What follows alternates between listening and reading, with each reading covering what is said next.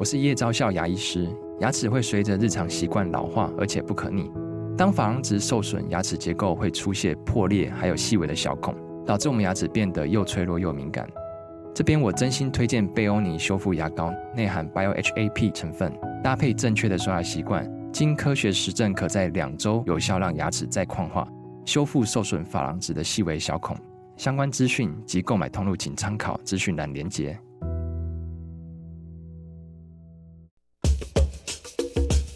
你要泡什么？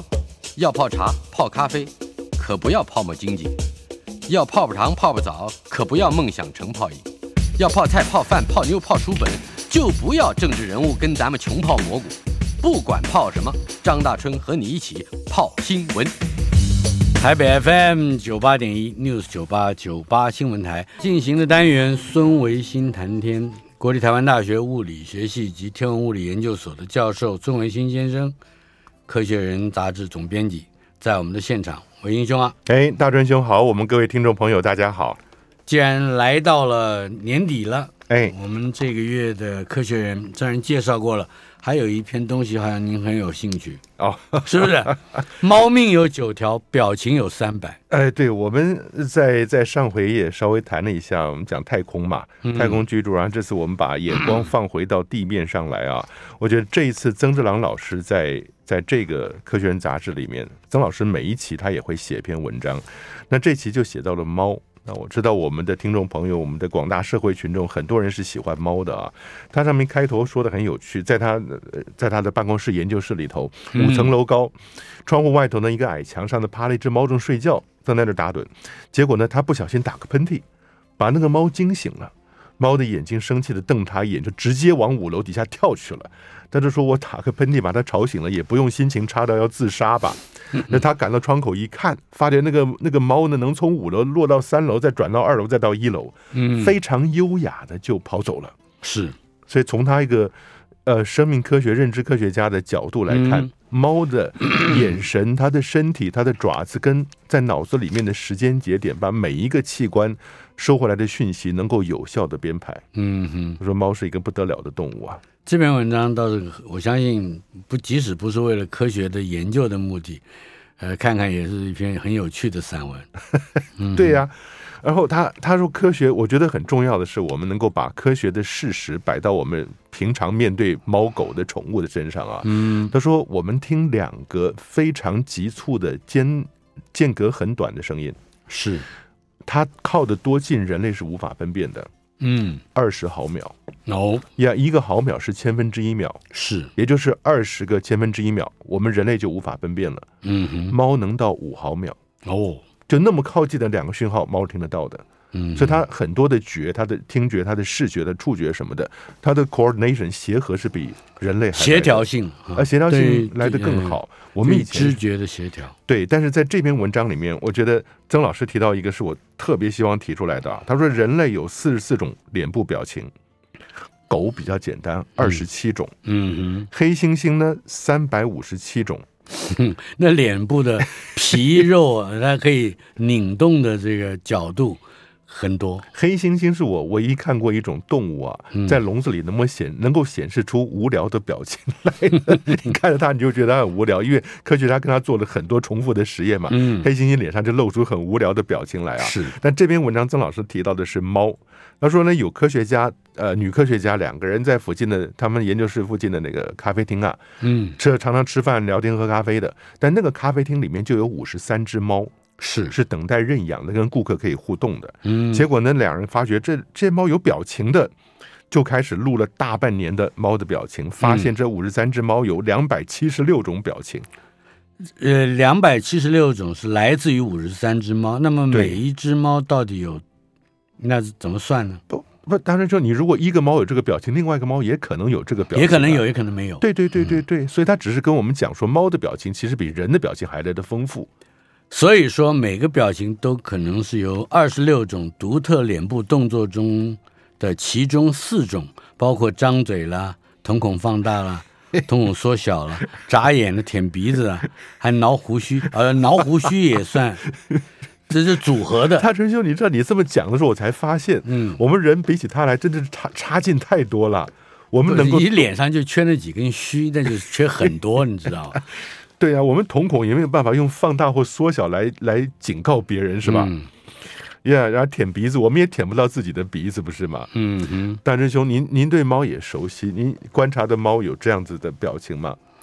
呃，的确是，呃，尤其是老一点的猫，呃、嗯，小一点的猫的确表情就没有那么丰富。OK，哎，老猫会自己发展的，而且我总觉得 它可能是跟着它的主人发展的。你说主人的。表情越你想想看，啊、这两位女科学家在一个咖啡厅里面，嗯，这咖啡厅有多少人出出入入？嗯，五十几只猫加上成千上万的人，嗯嗯，这个科学的这个基数，嗯，或者说体量体，嗯，是比较大的，嗯，是吧？另外，另外只是说猫啊，就从五楼跳下去没事啊，嗯，我们以前不知道说过了没有，就是你拿猫来做个实验，也就是你两手抓着它四只脚。嗯，让它背朝下，那、no, 背朝下，脸朝上。嗯，但你得确定这个猫不会生气，不会咬你。嗯哼。然后呢，就是你你让它背朝下躺在桌上，你左手抓住它两只前脚，右手抓着两只后脚，提起来以后，转过来，就在你人手的高度，人站在那个地方，手一松，那个猫在空中能够转半圈。准准的四足落地，不会后脑着地啊！不会，不会。嗯、我就跟学生讲了，这个这个行为惊讶了所有的物理学家，因为他自己在空中自由指点，在空中不受外力跟外力矩的影响，能够转弯。第一个就已经很不可思议了。是。第二个更不可思议的是，他转到一百八十度自己会停。嗯，人都做不到这一点。你从悬崖上往下跳，极限运动往下跳到海里头去啊！一旦悬崖下去的时候开始旋转，你中间是停不了的。猫竟然能够停。我我最近正在健身房苦练背力，嗯，我哪一天拿您来试一试？咱们不行，拿猫试。我上课跟学生讲了这个事情啊，好多学生都好有兴趣，家里有养猫。我说你千万要小心，你不要觉得说你很珍惜你家的猫，提到人这么高的高度，你觉得地方太矮了、太短了，猫转不过来，就跑三楼上去。不会的，它转得过来，它转真的转得过来，因为我们放了一个影片。影片上用高速摄影机把整个猫落下来过程中拍起来，大春兄，那是个非常好的物理教材。我觉得这个实验也就是很有可能在某个机会之下会让猫还是摔一下后脑的这个实验，应该赢得那 Ignorbell 奖，就是最好忽略不要再做这个奖。OK，嗯哼，来，我们来看第一个今天的天文有关的知识啊。新闻：北京罕见的极光。Yeah，我们上一次好像就讲过了嘛，哎，说这一些稍微中纬度、稍微靠北一点的城市呢，陆续都会看到极光了。嗯，那这一点我们只是要提出来跟我们听众朋友分享。是，以前我们讲过两个数字，二零二五跟二十五。嗯哼，二零二五跟二十五的意思是说，二零二五年就会迎来。太阳第二十五个周期的极大期，嗯，它是每十一年有一个极大期嘛？是。那现在在这个新闻里面，不只是说告诉我们说北京啊、北海道，第二个新闻讲北海道，嗯，都看得到极光。同时呢，呃，NASA 啊不，NOAA 美国的海洋跟大气总署，最近刚刚把二零二五的预测往前提了一年。哦，二零二四年一月，就明年，哎，马上就到了。嗯哼，所以你可以想象上一次就是。无论是北京也好，北海道也好啊，他们的拍摄人员呢，原来是在北京，是在怀柔旁边拍，你知道吗？他说一开始相机拍得出来，肉眼看不到。哦，十分钟以后，极光开始爆发，肉眼就都看得到了。是怀柔其实就在北京外面不远的地方，一个是怀柔，一个是密云，那两个都是水库，非常漂亮的，是北京饮用水的水库嘛。那怀柔那个地方有一个太阳塔，大陆国家天文台的太阳塔，嗯，所以那个环境。一方面是科学研究的环境，一方面很漂亮。不过呢，在那个地方能拍到，就让我们知道已经是太阳活动是非常强的了。嗯哼。至于二零二五二五，现在必须修正成二零二五二四，呃，二零二四二五。对对对对对。嗯哼。不过在这个地方，我一直想讲一件事情，因为在这些新闻里面，所有的新闻出现都说的地磁暴这件事情啊。哎。但我觉得地磁暴是非常非常 misleading 的，非常误导的。怎么说？那其实不是地磁暴啊。它是太阳的大爆发，嗯哼，地球的磁场跟太阳当然会有互动，但地球磁场一般一般来讲，我们就是很规矩的一个磁场啊。嗯，可是呢，太阳如果大量喷发，大量的带电粒子冲到地球的周边来的时候，它会压迫这个磁场，然后大量带电粒子会随着磁场的正负北极、南极呢，跑到北极或者跑到南极。你可以想象，绕着地球这一圈的带电粒子都会被磁场带到北极跟南极。所以在北极跟南极的上空，小小的空间里面会有大量的带电粒子高速冲过来。嗯，那撞到了这些大气高层的呃原子分子以后，就会激发它们发光嘛。所以极光就是这样来的。嗯哼，日本北海道夜空出现的这一片淡红的低纬度的极光，嗯，可以同时的说一说吗？呀，yeah, 这个也是一样的道理，就是说在中纬度的地方就会开始看到极光了。嗯，那上一次刚刚我们说北京那个，上一次咱们说观测得到在这个纬度中纬度比较低的地方看到极光是二零零三年，是，所以你可以想象，十一年是一个周期，两倍是二十二。所以，二零零三加上二十二年就是二零二五，二零二五，也就是过去两个极大期的时候呢，也发生过同样的事情。那在上一个极大期呢，没有这么强烈的太阳活动，但现在开始，大春兄，我想我们这个节目在过去这几个月里面谈到了很多很多次，是对很多次太阳的那个表面的呃大爆发。所以我只是要强调说，用地磁暴，它英文叫 geomagnetic storm，但其实不是我们地球磁场的暴，是太阳的暴以后呢，让我们磁场带过去。那如果它太阳活动越强烈，那整个那个它从南北极下去的地方就越宽广，越宽广的结果呢，你原来以为是北极上面一小圈嘛，结果到了中纬度的地区也出现了。对对，就是大家如果有机会看到那个太空站上面，它越过的极区，看到那个极光的样子啊，那个很漂亮，那个有电影的，大家在网络上可以找到国际太空站拍摄极光的电影啊。嗯，它慢慢慢慢移过去，它其实速度很快了，移过去的时候会看到底下一圈绿色的。啊哈，哎，为什么会是绿色？呃，它有有红色有绿色的，那绿色呢，其实跟红色跟绿色都是跟氧原子有关系的。氧原子被撞击以后，重新呃结合在一起释放出来的光，其中有些是绿光，有些是红光。所以我们在网络上搜寻一下可以找得到。哦、OK，可以，那个很漂亮，就看了一个大大圆圈，因为你从上帝视角看，地球就是一个球嘛，你会在地球的顶端看到一个圈，那一圈就是极光的范围。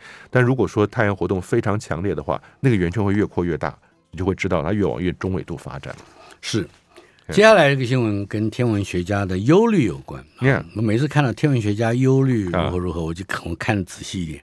哦，我有忧虑的表情吗？我就很希望啊，不一定您而而已啊。天文学家忧虑，比如说，呃，到底谁应该被驱逐出九大行星啊？忧虑，所以会造成很很长远的影响。嗯嗯，天空出现了 SpaceX 极光，天文学家忧虑。火箭发射把电离层打出太多的洞来。Yeah，是这样子的，就是它火箭发射上去，大春兄，您可以看到，如果我们的听众朋友愿意的话，你上网去看 SpaceX 的回收第一节火箭，嗯，那是一个很精彩难得的工艺成果。你看到第一节火箭像铅笔细的一样，直接落在海面上一个载沉载浮的浮台上面，嗯，完全违反人体工人体工学，竟然能站得住啊！但是呢，这个往上发射的过程中所所释放出来的废气，跟第一节火箭落回来以后一转弯冲对着地球冲下来所放的废气，而它第二节火箭本身在大气层里面燃烧所产生的结果，你知道是什么？因为他们多半用的燃料是液态甲烷，嗯，液态液氧甲烷。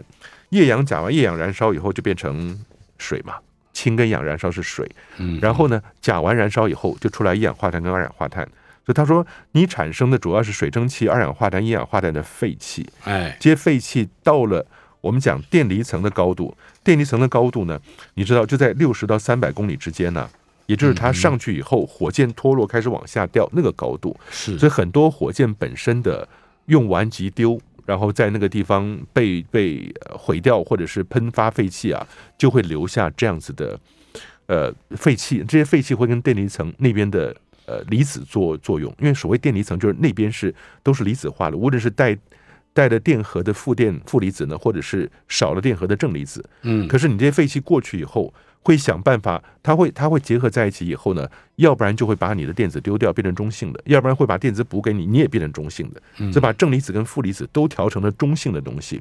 后来它再分离，那这些过程都会释放出光来。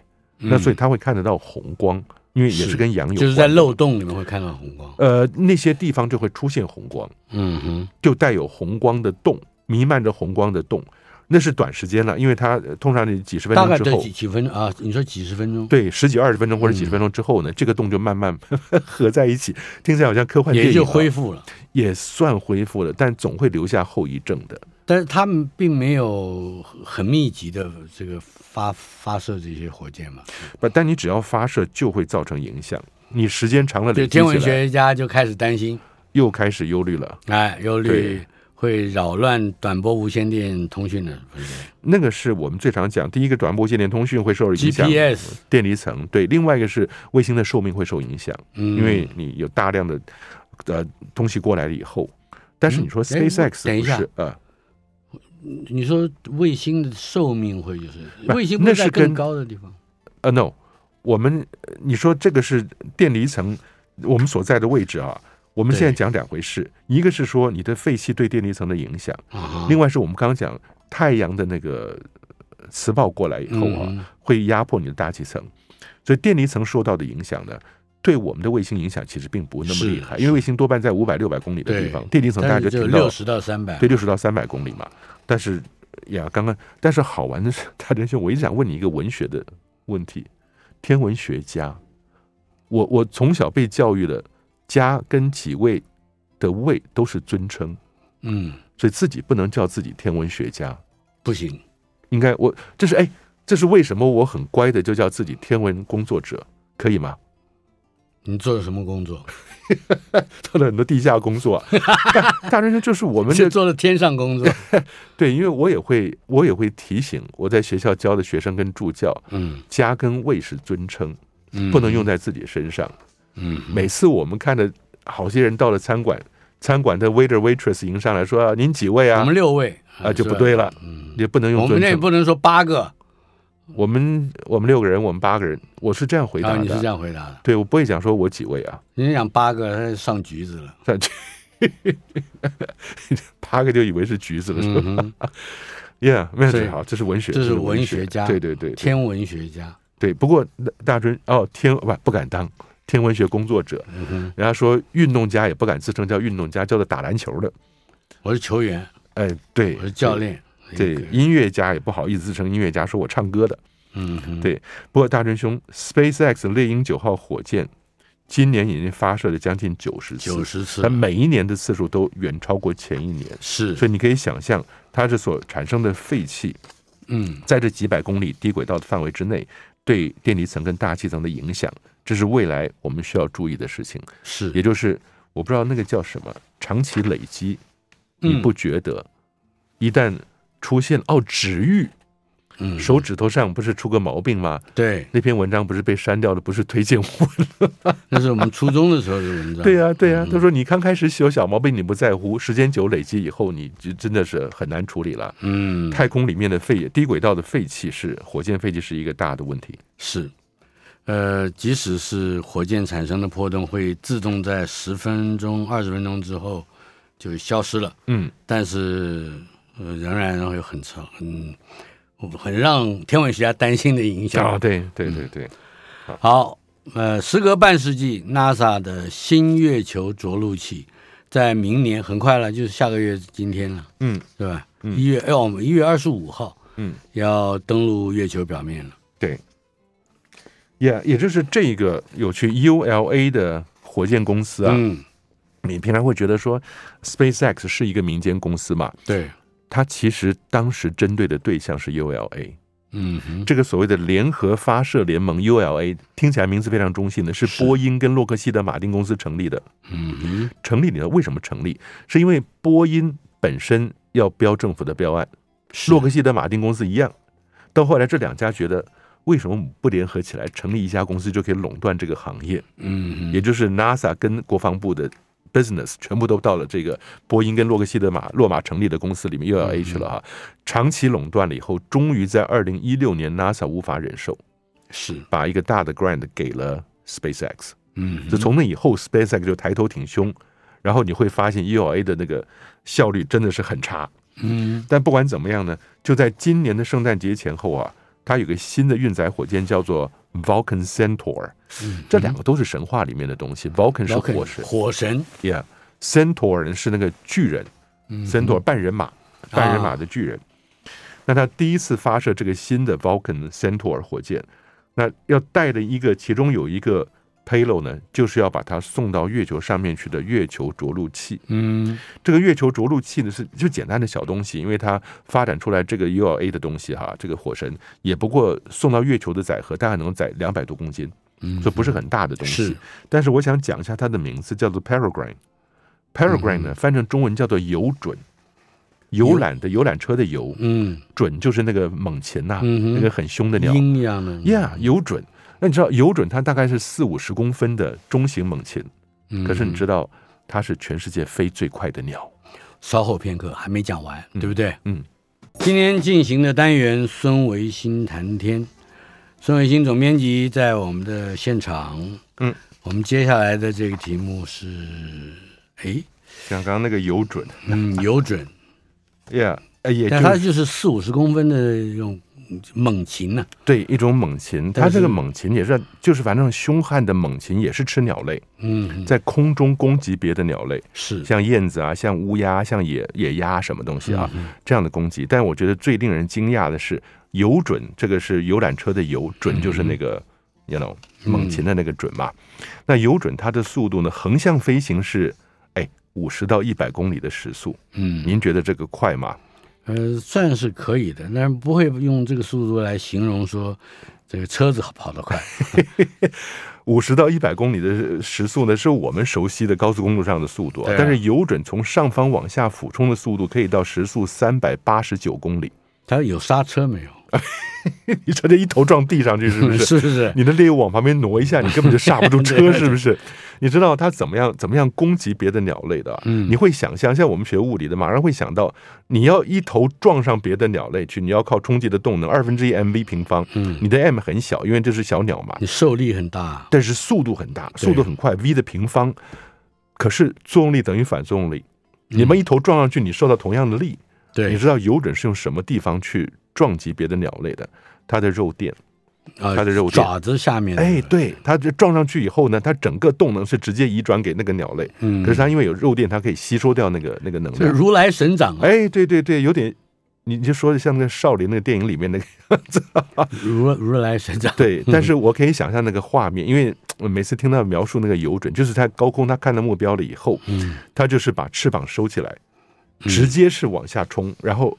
带点螺旋形的，直接撞把把猎物给撞昏了。嗯，在空中就把它抓住，所以我觉得这个好厉害。是讲了半天，这应该是太空船了。以前我们小时候看过一个电一个书，嗯，叫《天地一沙鸥》。嗯嗯嗯，Jonathan 的对对对对对。呃，他就是学老鹰飞，他想要飞得更快啊，就把翅子缩起来。然后呢？嗯，就当然还要比例上来讲，翅膀很很大，嗯嗯，所以啊，他就变得飞得飞得很快啊，然后把自己就摔昏了。我还记得小时候也是啊，《天地一沙鸥》那不是一个主题正确，大家都需要读的那个参考读物嘛？对，但是他他的想象力也不错啊。嗯，重点是，呃，我还学会了一个单字，嗯，苏醒过来，呃，这个英文单字，嗯哼，When he came to。Come 的过去式哦哦，加上 to，嗯，came to come to came to 就是就是苏醒的意思。哦，大师兄很好，你的英文从这儿学的？呃，因为有翻原来翻译的写错了，他说当他出来的时候，哦，是那就不对了。哎，Yeah，有的时候从别人身上犯的错误所学到的东西，一辈子不会容易忘，自己忘你自己犯的错呢，明天就忘了。大师就没有，就我上课跟学生讲，你要努力犯错。嗯，我说你，我问你上课问你问题，你不要不敢回答。嗯，学生说老师我答错了怎么办？那同学会觉得很糗啊。我说对，旁边人觉得你很糗，你自己也觉得很糗，但是没有关系，俩礼拜以后呢，旁边人都忘了，只有你会记得。这种锥心刺骨的痛啊，会跟着你一辈子。嗯，可是你一辈子不会再犯同样的错误。哎，我觉得这才是学习。醒过来了，来醒过来，没有没有撞昏啊。对，来，我们刚才讲到了游准，对不对？嗯，对。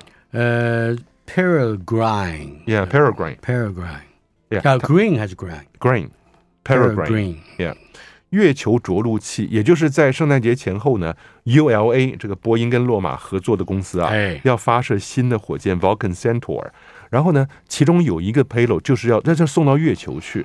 嗯，那有一个 payload 是要降落在月球表面，就是刚刚讲这个油准。那上面带了，我算了一下，大概有八个仪器。嗯，尤其很多有好几个仪器是测量月球表面的辐射强度的，是，所以你可以看得到这些东西会对人类未来去移居月球有很大的帮助嘛。嗯嗯。但除了这个之外啊，降落在月球上，他工作的时间你知道多长？一个月球的白天，嗯，十四个十四天，对，十四就十四，他的 mission 就是他的任务的时间就是十四天。啊哈，所以你要准确的落在月球开始进入白天那一刹那。然后到结束之前，你要能够过完这十四天，这两个礼拜就是两个礼拜，让他的任务就算是成功了嘛。嗯嗯。但是呢，当然你知道，能够活过黑夜再醒过来，那就是额外赚到的时间了。哎、那这估计他一定会 延长的，对不对？呃，Yeah。不过印度那个就没有活过。嗯、不，话说回来，这是一个很重要的里程碑。为什么呢？是因为民间公司所发展出来的月球着陆器。是，这就不是 NASA，不是其他的了。嗯，所以如果这个能够成功的话，就算算相当不错的。民间公司也能够发展着陆器了。很可惜，前面一个日本人本来要去抢这个民间公司的第一台啊哈，这小白兔不就摔死在月球表面吗？是的，对啊。这个 Peregrine，呃，看起来像是一个有四只细脚丫子的，嗯，好像垃圾箱，是不是？对，并不像一个准。对。不过，大追兄，您知道他们发展这个的目的跟日本那个小白兔哈库斗是一样的概念。嗯，他把仪器带上去了，反正我要去月球，我带一些仪器去各个国家，还有 NASA，他们把东西摆在我身上，我带过去以后哈，有好多有兴趣大家看那些内容功能，我就想讲，没时间讲啊。但重点是什么？重点是这个民间公司呢？如果他这这个民间公司叫做 Astrobotic，嗯，就不是 robotic，是 Astrobotic，是，这也是个民间公司啊，有。NASA 现在跟十四家民间公司签约了，你们都去发展月球登陆器，你知道吗？这个民间公司能够发展出来以后，结合了 ULA 的新火箭，它就能够提供载客商业不不是载商业运行的 payload 到月球去。嗯，今天大春兄如果什么东西家里摆不下，放到放到月球上去，他就能够帮你送到那儿去。嗯，他跟日本的哈古头都都是这个概念，他的目的只是要建造。地球到月球的 transportation，嗯，交通工具，呃，也就是变成一个交通公司。哎，对对对对，以后按照每公斤论计价，它到底算是天文业呢，还是交通业？它就是商业的交通运行，因为以后地月的之间的 traffic 会越来越复杂，是越来越丰富了。所以大家想送东西过去那边，就不用摆在地球上的仓储了，你可以在月球上摆东西了。嗯、那么礼仪业呢？哦，礼仪业。这是另外一个大师兄，我以前只要讲这个就会生气，对不对？你现在高兴了是吧？刚高兴一阵子，你提到这个新闻，我又火就不打一处来啊！也就是这一个 ULA 的火箭 Centaur 上面也会带上骨灰，呃，是谁的骨灰？三百三十八个人的骨灰，每个人最高出的钱是一万三千美金，那不是太贵哦。你那骨灰就一点点，嗯，骨灰就是像、啊、像大拇指甲盖这样的一个，这么一点啊？哎，对，它就是一个其他的骨灰呢？十元还在地球上，地球分两分两处了，你合不到一块儿去了。指甲盖那么一点点的骨灰，对，就像十元硬币那样子薄薄的一片，你把骨灰摆在里面，它把它封起来以后，三百三十八个人呢，包含了一些当年 Star Trek 星际争霸战的有名的演员，他的骨灰在上头。哦，科幻影集的明星。对，然后那个这些骨灰呢，会分在两个，嗯，我不应该叫探测器，它叫 probe，但它其实它的功能不是去探测的，嗯，分摆在两个箱子里面，一个箱子会绕着月球转，你知道刚刚不是要把东西有准摆在月球吗？顺便在那边丢出两个箱子来，嗯，一个箱子呢叫宁静号 Tranquility，这就是以前太空任务阿波罗任务降落的地方，宁静海嘛，宁静海嘛，哎，对对，宁静海，所以一个在那绕，另外一个叫企业号 Enterprise。哎，这是 Star Trek 电电电视影集的这个名称嘛？那个太空船。对，所以呢，如果你的骨灰分到了宁静号，你就会跟着宁静号这个小箱子绕着月球转。嗯，转多久？呃，它还好，五年以后会解体。另外一个五年以后也会解体，嗯、但另外一个就是飞出去外面以后绕着太阳转，因为企业号是走向太空的嘛。啊，宁静号是跟月球有关的，是企业号是出去探索的。所以骨灰如果分到企业号的话，嗯，它就会绕出去跟着太阳转啊，然后这两个转以后就落在太阳里面了。不是，它这五年之内它就会解体，然后不要留下多余的太空碎片去污染环境。大师兄，您信吗？它那总有碎片，物质不灭嘛？太棒了，大师兄，您这经过这么多年的物理培养，您真的讲话掷地有声啊！它就是不灭的东西吧？急了，它会堕落在哪？你要说，它撒的到处都是啊！以后咱们的年轻一代再到月球去，路上就会看到一堆灰在那个地方。对，哎呀，什被什么东西迷了眼睛，好像是某人的骨灰。不，大师兄，我想话说回来啊，我们在礼拜天下午呢，曾经在科博馆有一个活动，那个活动是因为我们你怎么跳的？其实是骨灰哦，前前前任的那个李家维馆长啊。他出了一本书，自传型的书啊，跟他的从悬崖上掉下去那个经历有关系，叫他《我的神鬼人生》啊。嗯，那那天下午呢，啊，他们就邀了我跟他两个人对谈，两个前馆长对谈。那天下午是一个很有趣的活动，好多人来参加啊。嗯在里面我们就讲到了骨灰这件事情，因为他会提生死嘛，谈到生死，死了以后怎么样处理。他说要找到最结实、最高级、最坚硬的合金，把骨灰融到里头去。嗯，我说人死了以后，那个骨灰有什么意义可言呢？嗯，我觉得人咽下最后一口气离开了以后，这个躯体其实没有任何意义。有红白塑胶袋也可以绑一绑。但是你知道，我是说，我未来的话，可能骨灰就撒在那个草地上、树底下，就能结合的大自然，还提供肥料。我说，连撒在海里面，我对都对觉得是对海的污染。嗯，李家维馆长就说了：“孙馆长，我这要对你提出批判来了。为什么呢？因为你这个骨灰富含磷酸盐。”撒在海面上是鱼最好的饲料，你知道吗？他还是要普度众生。哦，我是我在土地上普度众生，他是在海底普度。我觉得我最倾向的是什么？西藏的天葬。嗯哼，因为天葬不留下东西来。对，天葬是唐古拉山的那些鹰都会跑来吃掉。对，你当当鹰把这个尸体跟那个。那个青稞做的糌粑混在一起是食物嘛，在混的过程中，老鹰就在头上盘旋了。是，等混好了以后，他也不会吃错，吃到天葬师，天葬师就把藏香点起来。老鹰只要看到藏香点了，就会下来吃，吃的越干净，代表这人德行越高。嗯，大兄，你知道吗？我觉得很感人。为什么？我们一辈子吃了多少别的生物？是临了了，自己也能够提供别的生物饱餐一顿，不是也刚好而已吗？你可以吃吃我，我可以吃吃你。台北 FM 九八点一 News 九八九八新闻台，孙维新谈天单元，孙馆长，哎，呃，日本的 JAXA 无人月球探测器，嗯，也就在明年一月二十号会登月。哎呦，这个很很拥挤啊，啊，Yeah，大家都要去。刚前面不是讲有准会在那儿等着这个日本的 小，或者有准对小白兔也是很会能吃它的啊。反正 anyway，这不是小白兔，叫 Slim S L I M。Slim 当时是 Lunar Investigation，对，就是瘦的意思啊。那它其实什么 Lunar Investigation Mission 啊什么的哈，月球探索任务啊。那日本这一个呃 JAXA 要把这个东西摆上去，所以它只是要要赶快要抢第四个成功登月的国家。嗯，结果呢，美国、苏联、中国已经成功了，印度变第四个啊。所以呢，日本跟苏俄都还得往后排一排哈。但如果这 Slim 在明年的一月二十号顺利登陆的话，它就算第五个了。嗯，可是呢，日本的火星卫星探测器又又延期了。哦，下一个讲到的就是因为火箭它的大火箭老是出问题。我们讲过嘛，H 三的火箭是那今年的呃三月份的时候发射的失败，所以它整个会 delay，delay 到二零二四年。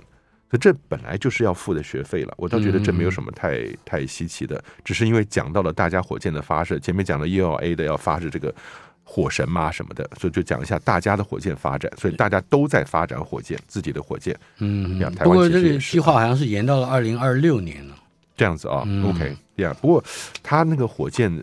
哎呀，那个大火箭是要带火星卫星出去，就知道日本也要开始去火星了。嗯，好的，接下来就是欧洲太空总署亚利安六型火箭是在二零二四年中要首次试射。对，欧洲这个是非常不好意思的，他们谈起来都觉得不好意思。亚利安六号拖太久了，嗯，因为以前亚利安五号呢是欧洲的骄傲。很多时候，我们所知道的大型的太空天文的科学研究卫星都是 Ariane 5、亚利安五号送上去的。那讲到亚亚利安六号，一开始欧洲人还很得意啊，不久之后就雅利安六号了。光我们在节目上就讲了多少次雅利安六号的拖延啊？是。那现在看看明年的六月份，是不是能做首次的发射了？将来它可能每年要发射九到十次啊。哎，这都说说了，还是说说？做美国太空梭的时候，都说一年要发射五十次呢，你相信吗？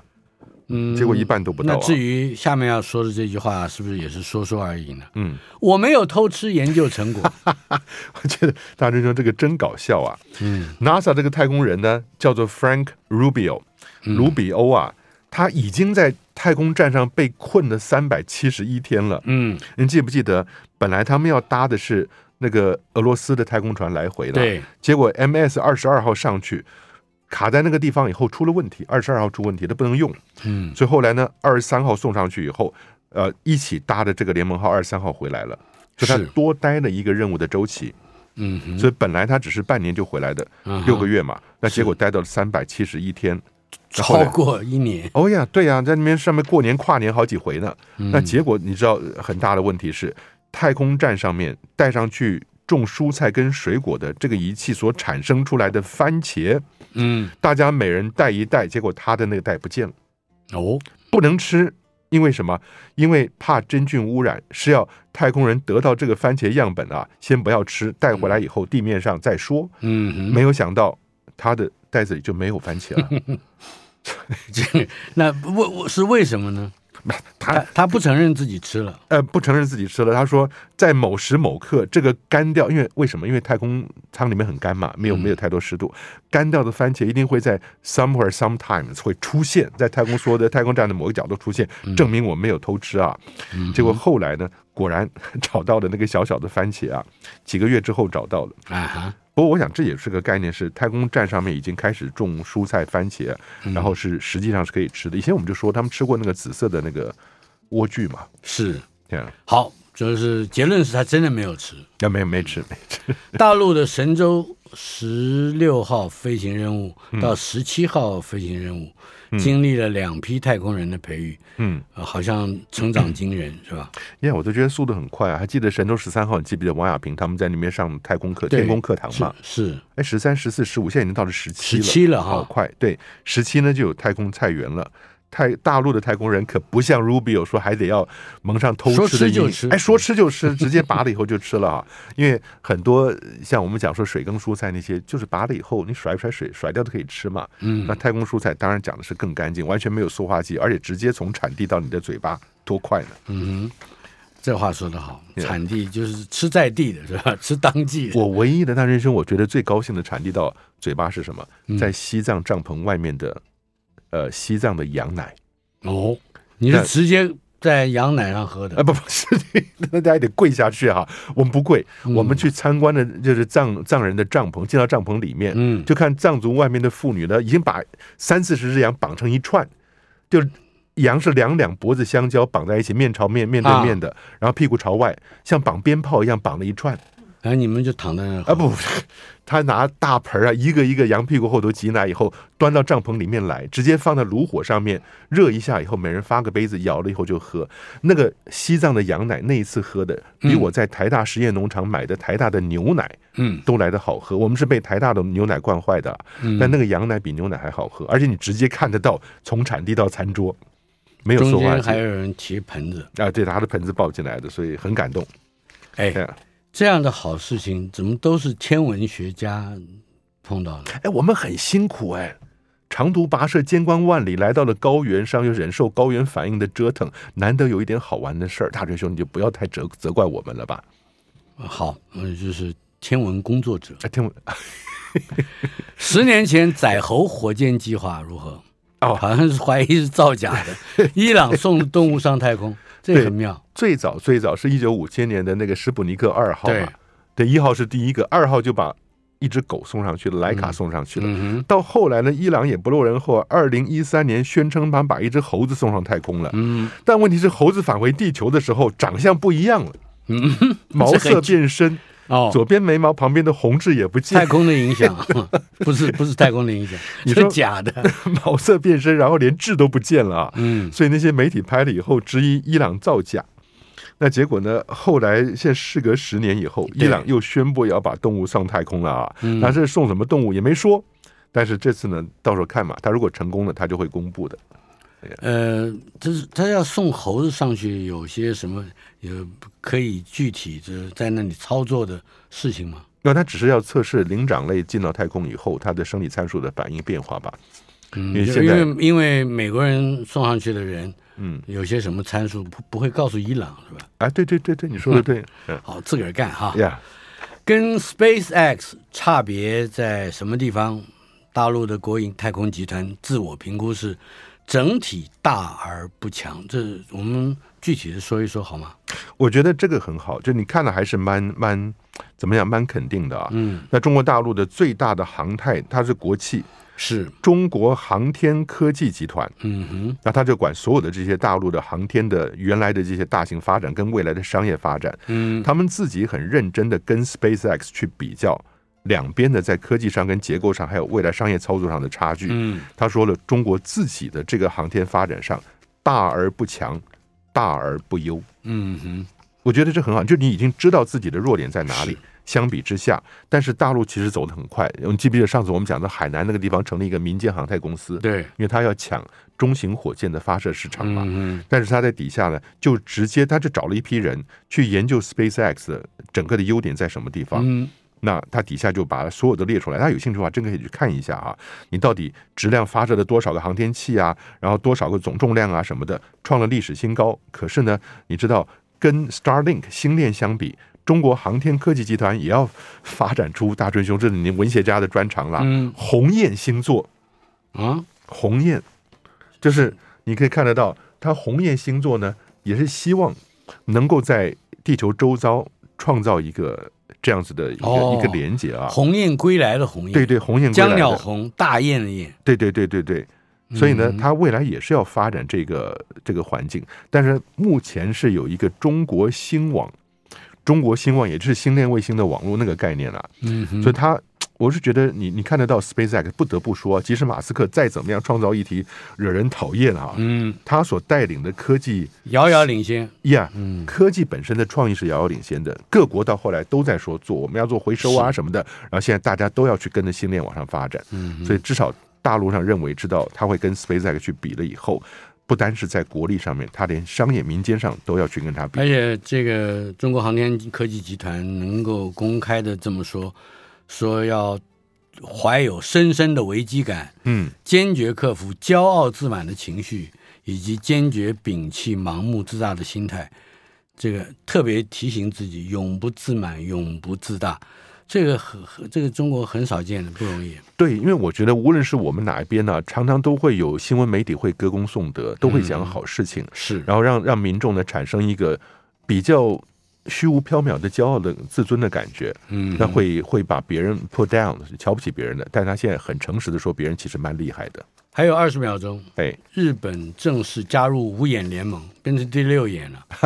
不，就是五眼联盟以后就从太空发展军事化啊，大成兄。不过另外一个，我们要说一下，美国 NASA 能够成功接收到一千六百万公里以外的镭射讯号，这个下次我们仔细说说。